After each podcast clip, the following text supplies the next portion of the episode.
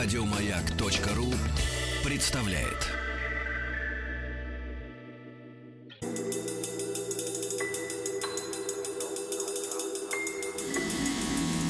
Объект 22.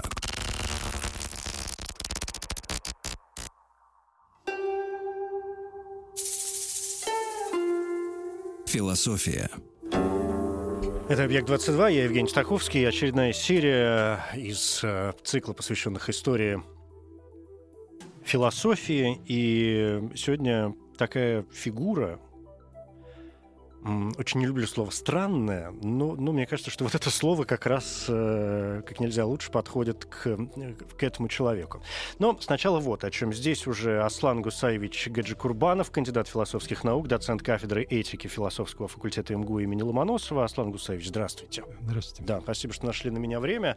И я вот уже произнес это слово «странная фигура», потому что м- вот ну, действительно, какое-то очень необычное а, ощущение.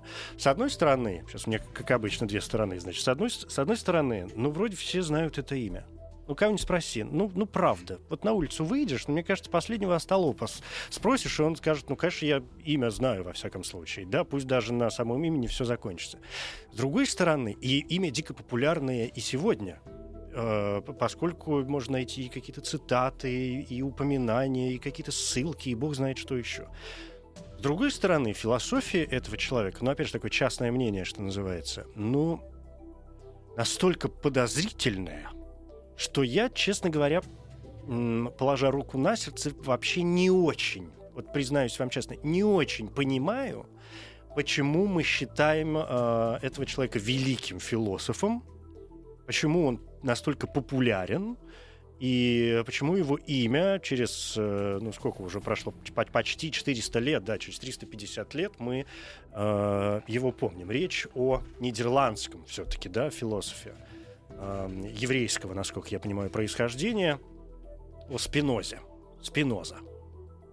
Думаю, что сейчас все сказали, ну, конечно, знаем, ну, конечно, слышали, по крайней мере, имя. У вас есть вот этот вот какой-то ответ на мой первый совершенно дурацкий вопрос? Почему мы все-таки сегодня э, помним Спинозу как великого философа, и заслуживает ли он э, места в пантеоне? Ну, независимо даже от нашего мнения, от вкусов, э, пристрастий, приверженностей, Э, существуют некоторые объективные, можно сказать, свидетельства э, того статуса, которым обладает э, та или иная фигура, и в том числе и в истории философии. Это подтверждено многими, как бы, такими вот, ну, как, как это лучше определить? Многими положениями, Положениями, что ли, да, да указаниями или воспоминаниями или ссылками. Ну, э, можно так сказать, что Спиноза занимает очень почетное место в истории философии. Очень почетно. Да, да, конечно.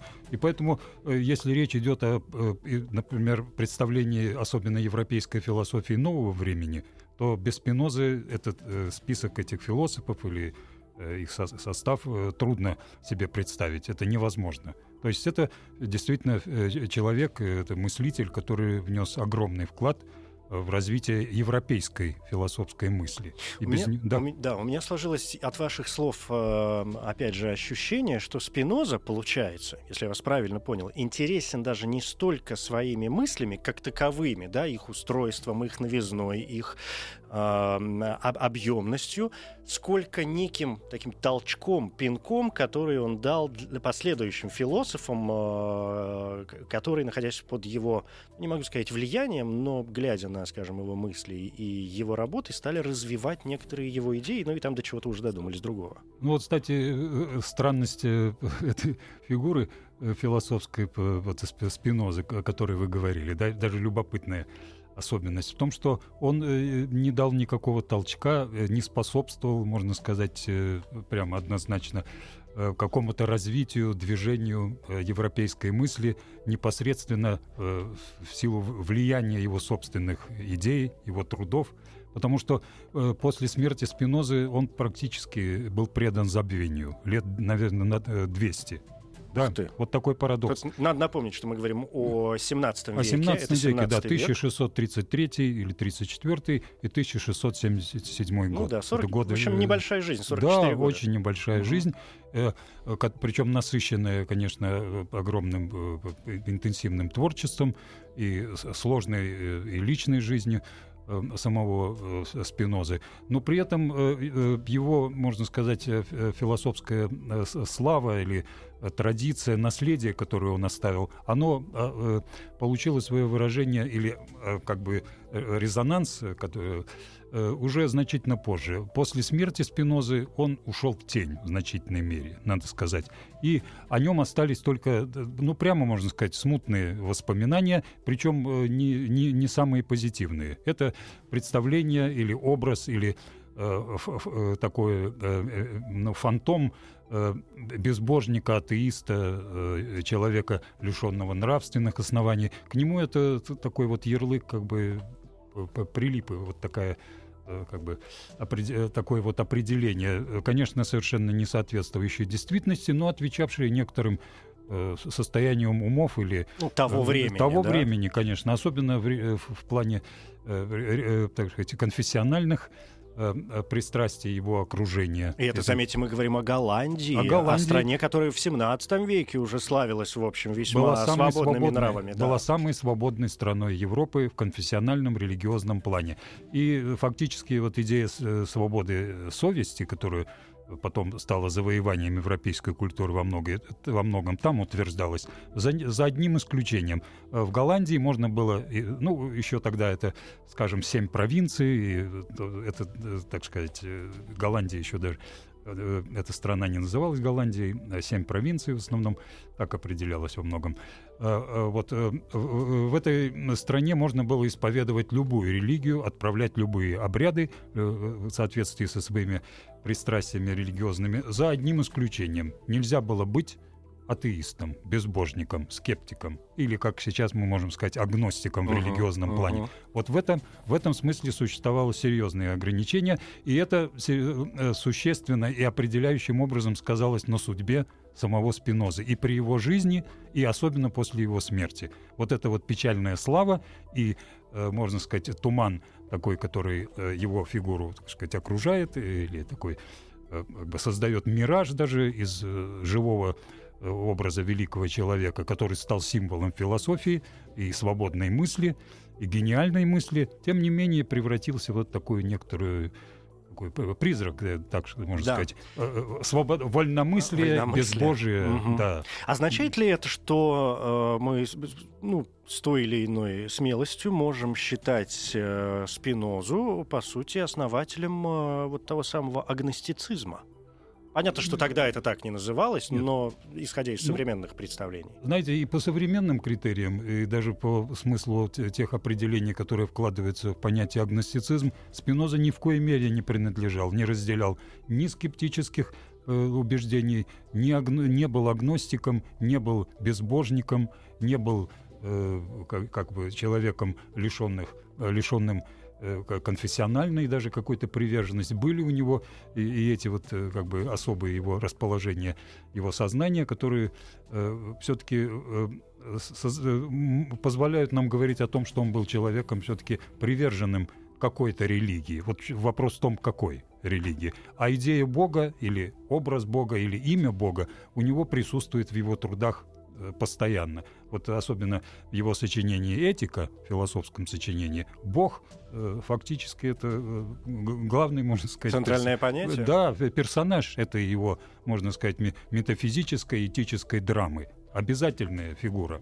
Вот в чем дело. Только тот смысл, который он вкладывал в это, можно сказать, понятие, или тот, то содержание, или э, те, те смыслы, которые он с- связывал с этим э, представлением о Боге, были, очень, э, конечно, достаточно своеобразными, но нельзя сказать, что такими как бы эксцентричными или уникальными вообще в опыте европейской философии. Он не был создателем, даже если бы вот этого особого умонастроения, которое можно представить как а, а, э, скептическое, агности- агностическое или, агности- или э, вот э, бе- безбожное, э, атеистическое, совсем не так. Он был человеком, исполненным э, истинного благочестия. Ну, кстати, уже последующие времена, когда вот э, э, он вышел, вернулся как бы на э, философскую в 19 веке, видимо, да, уже произошло. В конце 18-го, в начале 19 века вернулся в пространство философии, и триумфальное было у него возвращение, надо сказать. И потом этот как бы градус его или э, интенсивность его присутствия и участия, она нарастала на протяжении всего 19 века. В 20 веке мы уже можем говорить о ренессансе Спинозы, и что важно, еще это отдельная тема, может быть, мы сегодня об этом э, будем говорить, это э, его признание Спинозы, Спинозы его личности, его творчества, его, ну, можно сказать, соотечественниками в каком-то смысле, хотя тогда родины еще не было. А тем не менее, в Амстердаме-то вон какой памятник симпатичный стоит. И в, в Гааге, где uh-huh. и музей там существует, да. Есть, конечно, и признание его даже в той общине, которая его изгнала в свое время, и некоторые так сказать, свидетельства такого, ну, можно даже сказать, покаяния или раскаяния в том, что произошло. И это тоже случилось уже в, 9, в 20 веке. Уже, уже почти даже в 20 веке. Объект 22. Философия. Спиноза нас сегодня крайне занимает в рамках истории э, философии. Аслан Гусаевич, у меня два вопроса после того, что вы сказали. Ну, давайте последовательно. Вы э, сказали, что, ну, окей, в 19 веке прошло, будем так говорить, да. пришло такое возрождение, да, ренессанс э, Спинозы. Почему, с чем это связано? Почему именно в 19 веке вдруг возник опять к нему э, такой своеобразный интерес? Что это? Новые научные открытия, обращение и философии в том числе уже какой-то такой практически окончательный внутрь, такой поворот внутрь, внутрь человека, какие-то новые метафизические разработки. Что, что произошло? Ну, я бы не сказал, что это можно дать какой-то такой однозначный, однозначный ответ? ответ или включить это в какую-то закономерность. Это во многом может быть, э, даже нельзя сказать дело случая, а в силу определенных обстоятельств. Э, э, в силу того, что, например, проблема природы, как бы натурализма, Э, философ, понимании, э, философском э, осмыслении реальности, она стала более значимой в силу тоже определенных обстоятельств. Это в германском в немецком романтизме, в философии Канта. То есть это началось с Германии. Да, в силу, ну, да. Немецкая философия, Немец, 19 да. век, собственно, основа основ. Да, но это еще в 18 uh-huh, веке, да, uh-huh. фактически происходило. То есть это было вызвано вот определенным складом, таким сечением обстоятельств философских, которые э, дали толчок или пробудили интерес к творчеству Спинозы, потому что он сам представлялся как выразитель натуралистического понимания реальности. То есть представление о природе как, э, как тем, э, том начале, которое лежит в основании всего сущего, и э, всего, всех тех следствий, которые можно вывести вот из этого понятия. То есть действительно это соответствовало основным интенциям философской да. мысли Спиноза. Это понятно. Да. Теперь тогда второй пункт. Mm-hmm. Исходя из вот этих некоторых водных данных, что мы в 17 веке в Голландии, уже, уже после Декарта все это происходит, да. то есть и, и, и многих научных научных действительно там э, открытий, которые происходили э, в то время, и худо, и культурных э, преобразований, которые прошли в ну, европейской во всяком случае, части планеты Земля.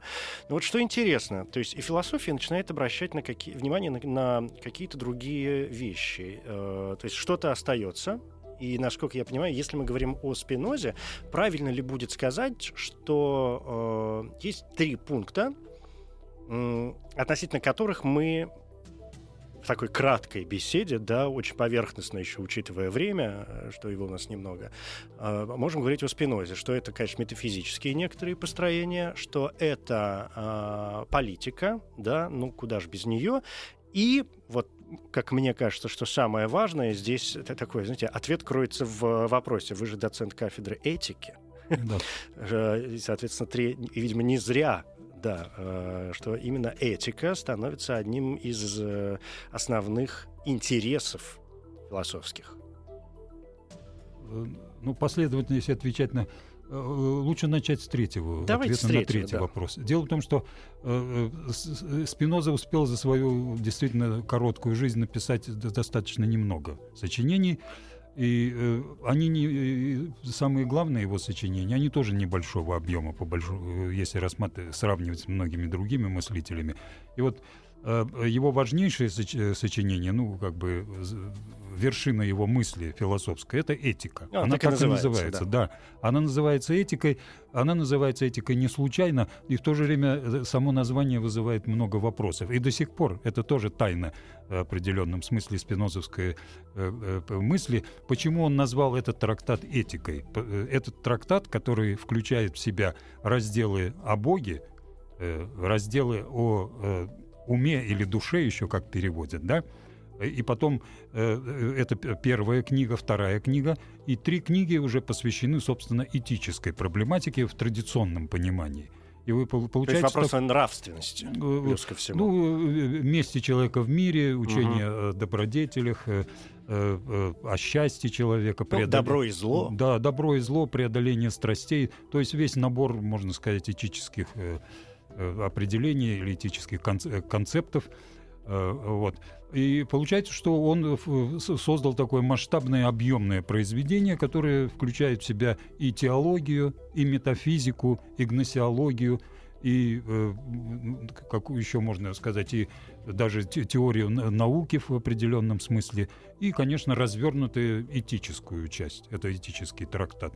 И, э, конечно, это и у современных мыслителей вызывает много вопросов. Зачем ему необходимо было это делать? Зачем, зачем насыщать сочинение под названием «Этика» таким э, ну, масштабным как бы вот э, смысл, э, содержанием То есть много этического, метафизического, да? это, и эпистемологического порядка. А есть хотя бы приблизительный ответ вот на эти вопросы? Ответ Зачем есть, конечно. ответ насыщать? есть в истории философии. Угу. Просто все зависит от того, как посмотреть на эти, как бы на эту же тему, на, эту, на эту задачу или эту тайну. Дело в том, что если говорить о великих этиках в истории философии, ну это чаще всего выделяют две основные фигуры, две вершины величия величайшей этической мысли, э, масштабные и по своей значимости их мысли, и по объему сочинений, которые остались после них. Это, конечно, Аристотель, который написал три тракта. Ну, Аристотель э, — это великий метафизик это столько комментариев, это отдельная тема. Ну, уже об этом говорили, да. да. Четыре раза, четыре программы. Да,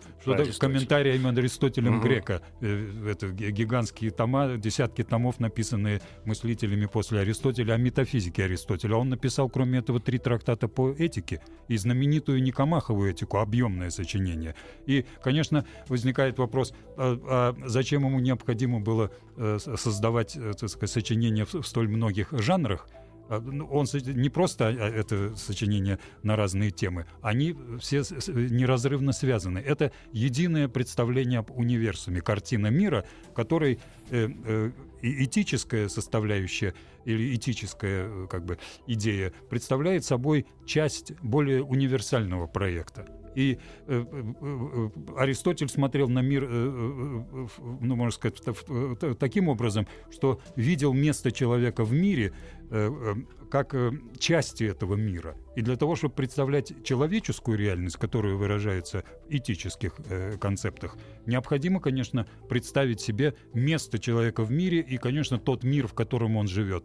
Здесь без метафизики Никуда. невозможно. Так, да. а второе имя, если первое э, Аристотель? Кант, конечно, Кант, Кант конечно. создатель... уже позже. Да, уже конечно, через тысячелетия угу. уже. Но тем не менее, тоже создатель трех великих э, э, критик и в том и можно сказать мощь, мощной метафизики и теологии даже так можно сказать, и учение о природе, телеология. И всего остального. Да, да, и все это укладывается и, в общую и, схему. Тоже в общем, люди строят замок. Да, написавший несколько угу. трактатов по, по этике. Да, и хорошо. получается, что Спиноза в этом смысле Действует где-то самое, посередине находится. И да. он эту традицию универсализма и представления о э, морали выдерживает, да, да. рассматривает как... Аслан Гусаевич, да. давайте mm-hmm. прервемся на минутку и потом да, продолжим. Mm-hmm. Объект 22.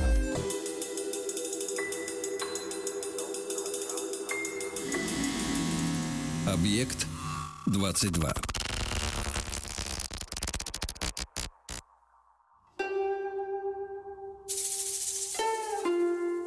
Философия.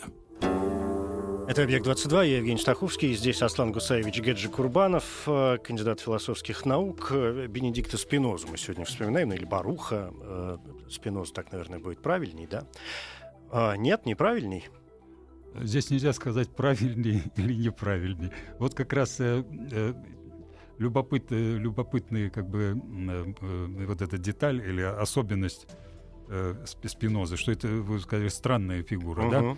Э, ну, это, можно сказать, любопытное. То, что он принадлежит разным мирам. Вот в чем дело. Поэтому, если мы говорим э, Барух Спиноза, это указание на принадлежность Спиноза к одной реальности, Бенедикт Спиноза к другой реальности, причем э, которые не, не всегда могут э, совмещаться или как бы э, принимать одна другую. Вот в чем дело.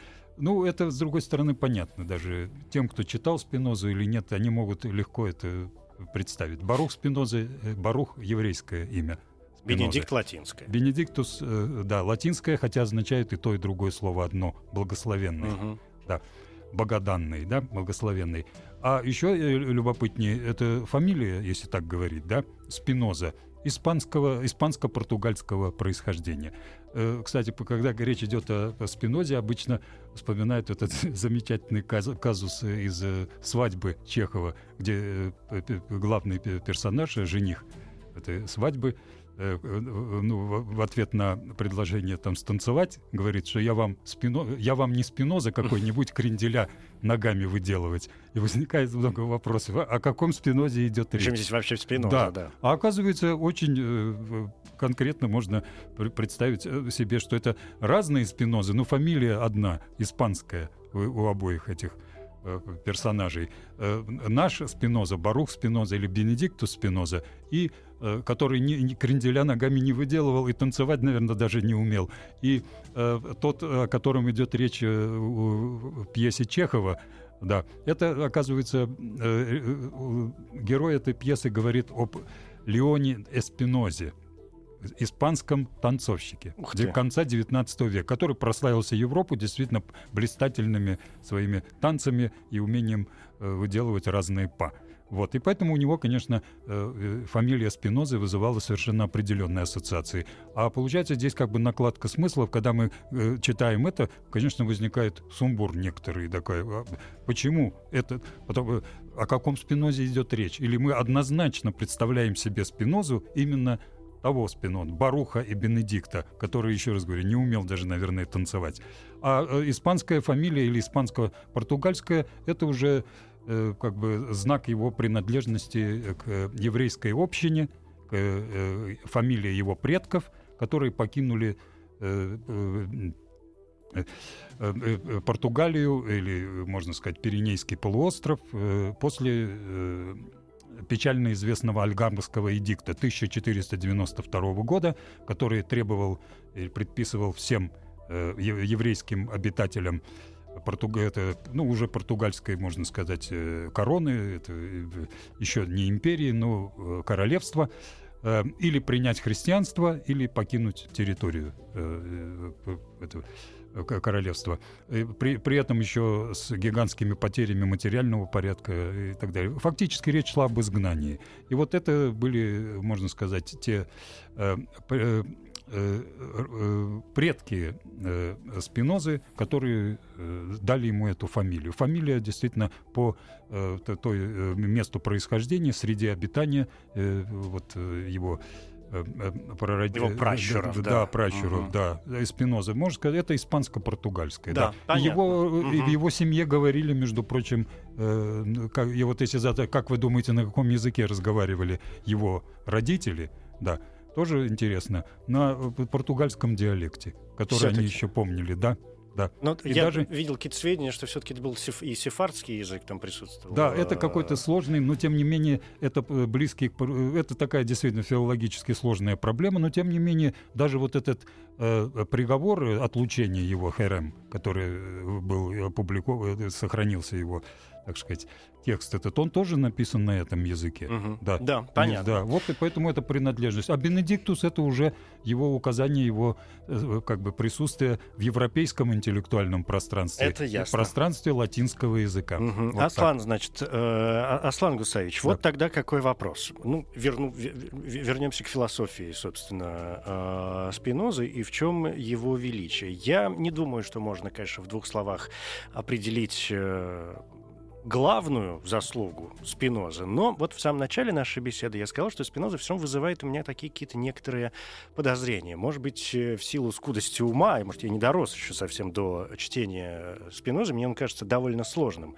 и, и очень неоднозначным, конечно, товарищем. Ну вот, и, и если мы выяснили, что этика — это э, его основа, ну в чем? Ну что вот это? Ну, ну, ну в чем поворот?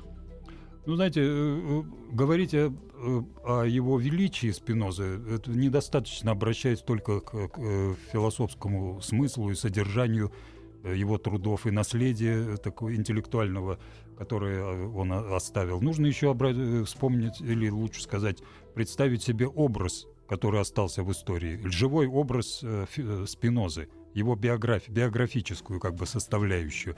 Вот она тоже представляет собой предмет такого, ну, можно сказать, а, э, э, моделирующего порядка. Она Так. отражает его философию? Э, Она не просто отражает его философию, она представляет собой э, некоторый идеал э, этической жизни, нравственной жизни, э, или соответствие некоторым нравственным началам, которые предполагают тождество жизни и слова, да, э, э, как бы э, жизненной позиции практической, которая воплощается в самих действиях человека, и его теоретических построений, ум- его построениях его ума. И у Спинозы произошло такое, знаете, первый пример такого и сделавший эту персону тоже некоторой моделью человек, человеческого нравственного величия, это Сократ, конечно, тождество слова и дела те- теории и практики, э, э, и- э, моральной идеи и ее жизненного воплощения. Спиноза тоже представляет такой тип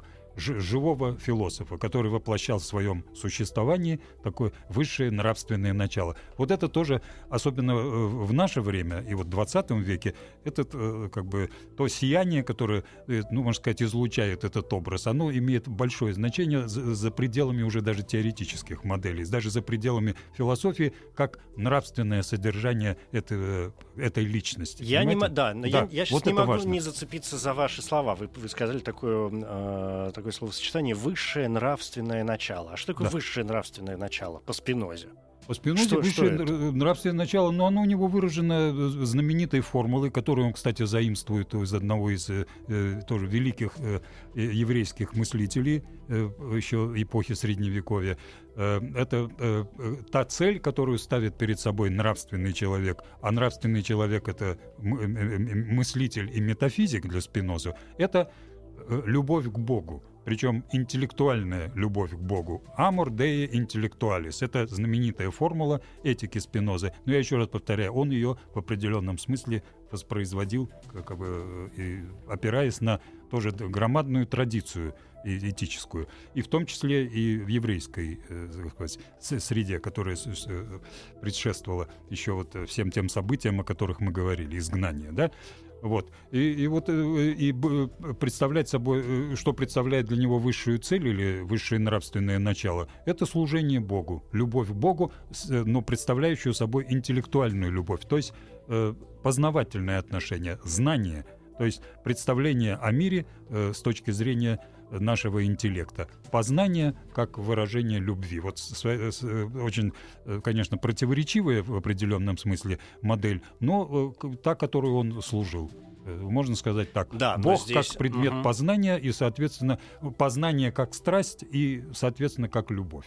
Ну, Бог как предмет познания и. Бог как э, некоторая единица, к которой следует стремиться, ну, в общем, мысль э, и не только в философии вообще совсем уж э, не новая. А вот вопрос интеллектуализации здесь э, кажется весьма важным, потому что, коль уж мы говорим об этике, и мы уже так вскользь э, произнесли некоторые слов, которые я скажу сейчас заново, а, ведь ведь, э, а как же, а как же добро и зло, раз уж мы говорим об этике, как же разделение всех вот этих вот э, моментов, и в чем должно тогда заключаться вот это устремление и познание, да, как же э, вот эти знаменитые его вопросы причинности, ну, я бы не сказал, что эта идея причинности здесь э, является определяющей. Это просто один из элементов его э, представления о реальности как ну такая каузальное uh-huh. построение. Я вообще даже вот я писал о Спинозе, я бы сказал, что он использует разные, ну это конечно может быть сложно, несколько звучит, операторы в понимании реальности. А что это за операторы? Операторы метафизический оператор, теологический оператор, геометрический оператор, логический оператор, этический оператор. Можно даже продолжить этот список, и все зависит от того, к какому э, оператору обращается сам Спиноза в том или ином разделе своей, своей доктрины, в том или ином контексте, и какому оператор для нас э, оказывается близким, когда мы его э, всматриваемся или как бы приближаемся к его миропониманию. Если вы, вам близка метафизика, вы этот оператор будете активно использовать и находить соответствующие ему реалии и находить соответствующие контексты. Если вы хотите узнать, как представлял себе Бога Спинозы, э, Спиноза, вы найдете и э, еще этот ключ в его э, концепции. Причем все это выражено совершенно определенно, однозначно, это не тайна, он сам об этом говорит. Геометрический оператор. Вот еще один момент, почему Спиноза, все, все его любят, его почитают, все о нем знают. Даже помните Остап Бендер – когда он отчитывал Шуру Балаганова, да, который э, что-то там решил мыслить, от, э, да, он его спросил, вы мыслитель, и э, Остап Бендер, кладезь, э, так сказать, знаний и, так сказать, эрудиции, называет имена трех великих философов. Жан-Жак Руссо, Марк Аврелий и Спиноза угу. попадает в этот список. Видите, какое, какая популярность у Спиноза. Оказывается, даже Остап Бендер в числе трех великих философов и, да, знает спи, э, Спинозу. Но я могу сказать, что явно он его не читал, потому что Спинозу все почитают, но не, не все его читают. Не все его читают. Да. Но смотрите, и я могу сказать, почему. Ну, ну, сейчас, тайна, секунду, да. раз уж вы заговорили о, о, о Бендере. Да, окей, Бендер мог его не читать, но Бендер, как вымышленный персонаж, в общем, у Бендера есть авторы, которые могли иметь некоторые представления о Спинозе. И коль уж э, Бендер, ну, опять же, в моем представлении, является э, одним из там самых блестящих э, персонажей русской литературы, написанной на русском, языке, который, в котором в том числе, может быть, и в первую очередь выражается идея, я, я не хочу прям уходить от этих слов, все-таки идея борьбы э, нравственной, борьбы добра со злом, потому что, ну, господи, ну, я не знаю, нужно ли это пояснять, но тот же самый золотой теленок, да, Бендер аферист, но он аферист не по отношению к бедному человеку, он аферист по отношению к подпольному миллионеру, да, непонятно каким образом, заработавшему э, эти самые миллионы. Так Бендер в этом случае ведет себя хорошо или плохо? Он злодей или он э, герой, Робин Гуд? Ну, все зависит от того, опять же, какой оператор вы будете использовать. Если вы будете подходить э, с точки зрения э, законосообразности всего сущего, э, в поведении Бендера и любого жулика или великого комбинатора, какого, которых uh-huh. очень много, не, э, мы можем найти всегда вполне определенные мотивы, причины побудительные э, так, или э, э, способствующие или заставляющие их действовать определенным образом. Все имеет свои причины, свои основания. Вот идея, вот один из важнейших принципов построения системы, ну, можно сказать, спиноза, это идея достаточного основания. У всего есть достаточное основание. Если вы хотите подойти к миру с точки зрения его объяснимости, Э, э, так сказать, вы должны использовать этот оператор. У всего есть основания и в поведении любого человека, любого и добродетельного, и порочного, мы найдем определенные основания. Для этого и существует человеческий разум, что он эти, позволяет нам это делать. Все связано? Конечно, Ничего да. случайного? И с этой точки зрения, да, он выстраивает такую достаточно жесткую каузальную Э, структуру э, в его э, системе мира, которую даже называют фатализмом. Это, это спинозовский фатализм. Это, тут есть какие-то моменты, да, которые... Да, Аслан Гусаевич, да. про фатализм. Это, конечно, у нас отдельная тема. Давайте конечно, минутку да. буквально сейчас выдохнем ага. и об этом подробнее. Философия А вот теперь к фатализму этому самому. Что он означает в э, спинозовском понимании? То, то ли, что и в нашем, отсутствие свободы воли? Ну, знаете, тут я бы не стал бы заострять эту вот тему э, свободы воли, потому что это э, слишком много всяких у нас ассоциаций связано с этим, аллюзий это вызывает. Ну, я могу сказать, что достаточно парадоксально, может быть, это прозвучит. Э, спинозовский фатализм, то есть э, законосообразность э, всего сущего, не исключает для человека возможности действовать по собственному разумению, так, как он считает нужным.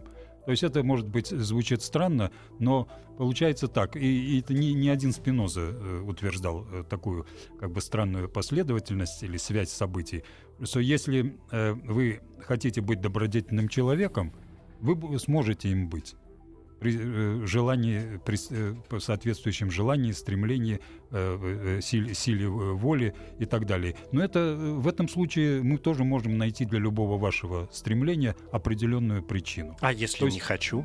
Если вы не хотите, то это тоже может представляться как некоторые э, действия, э, тоже обусловленные определенными причинами.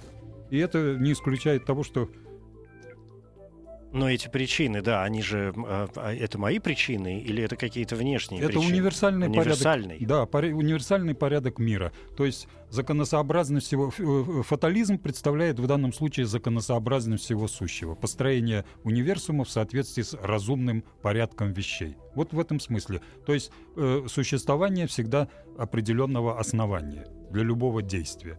Ведь и у позитивного действия есть основания, и у негативного. И у проходимца есть возможность, э, или лучше сказать, основание для того или иного, и мотив соответствии, и цель в с этим выстраивается, и любого позитивного, э, так сказать, положительного человека, добродетельного. И, как ни странно, э, вполне возможно, и история философии, история этики показывает, что законосообразность, каузальная как бы, зависимость детерминизм человеческого поведения не исключает того, что э, человек может при этом оставаться субъектом добродетели. Субъектом, лучше сказать, морали, добродетельным или порочным. В этом смысле классический есть анекдот из античной традиции, как, то есть даже его э, связывают с именем Платона. Один из греческих философов велел наказать своего раба за то, что тот украл. Раб был Э, несколько, может быть, причастен э, к софистике и знал, э, хотел, так сказать, соответствующим образом обосновать и избежать, свое поведение избежать наказания. Он сказал, мне было суждено украсть. Философ также ему однозначно ответил, а мне наказать тебя. То есть он сделал это по определенным причинам, и по определенным причинам он получил за это наказание. В мире от этого, ну можно как сказать, ничего не изменилось, потому что все было это законосообразно устроено изначально. То есть э, фактически фатализм представляет собой идею абсолютно разумного устройства универсума, где возможно все. И э, э, представление о том, что если наши действия обусловлены какими-то причинами, не исключают э, той возможности для нас действовать и не исключает ответственности за совершенные действия. Просто мы всегда должны искать основания. Вот у Спинозы такая идея. И, искать причину, искать э, некоторую э, последовательность посылок или э, вот еще, кстати, все зависит от того, какой оператор вы прилагаете.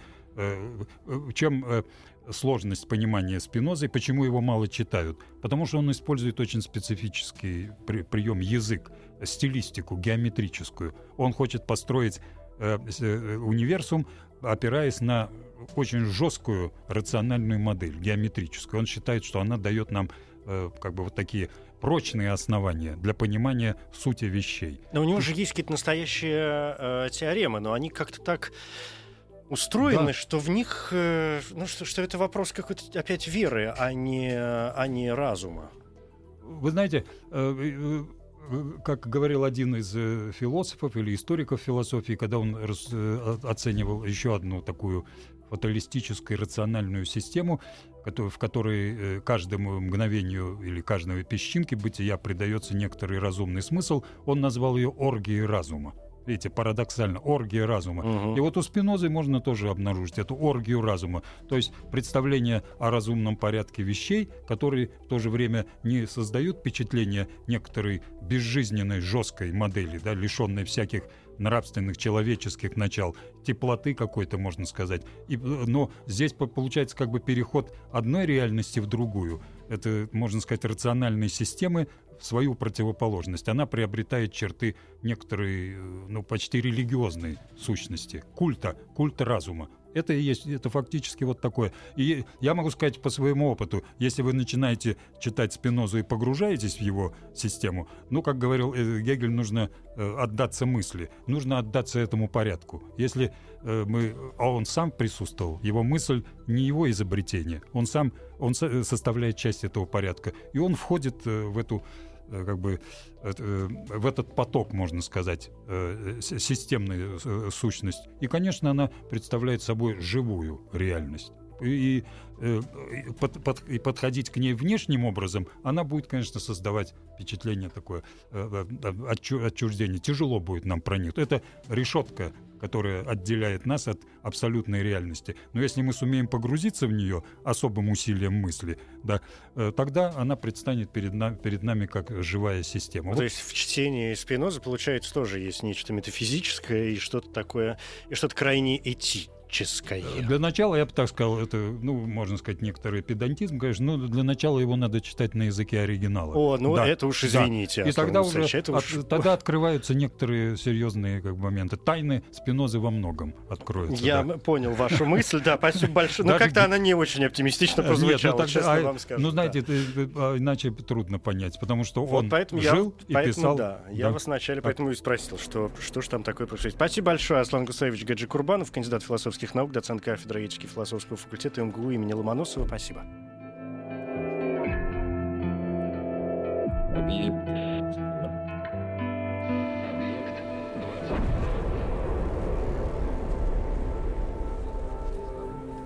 Объект 22. Еще больше подкастов на радиомаяк.ру.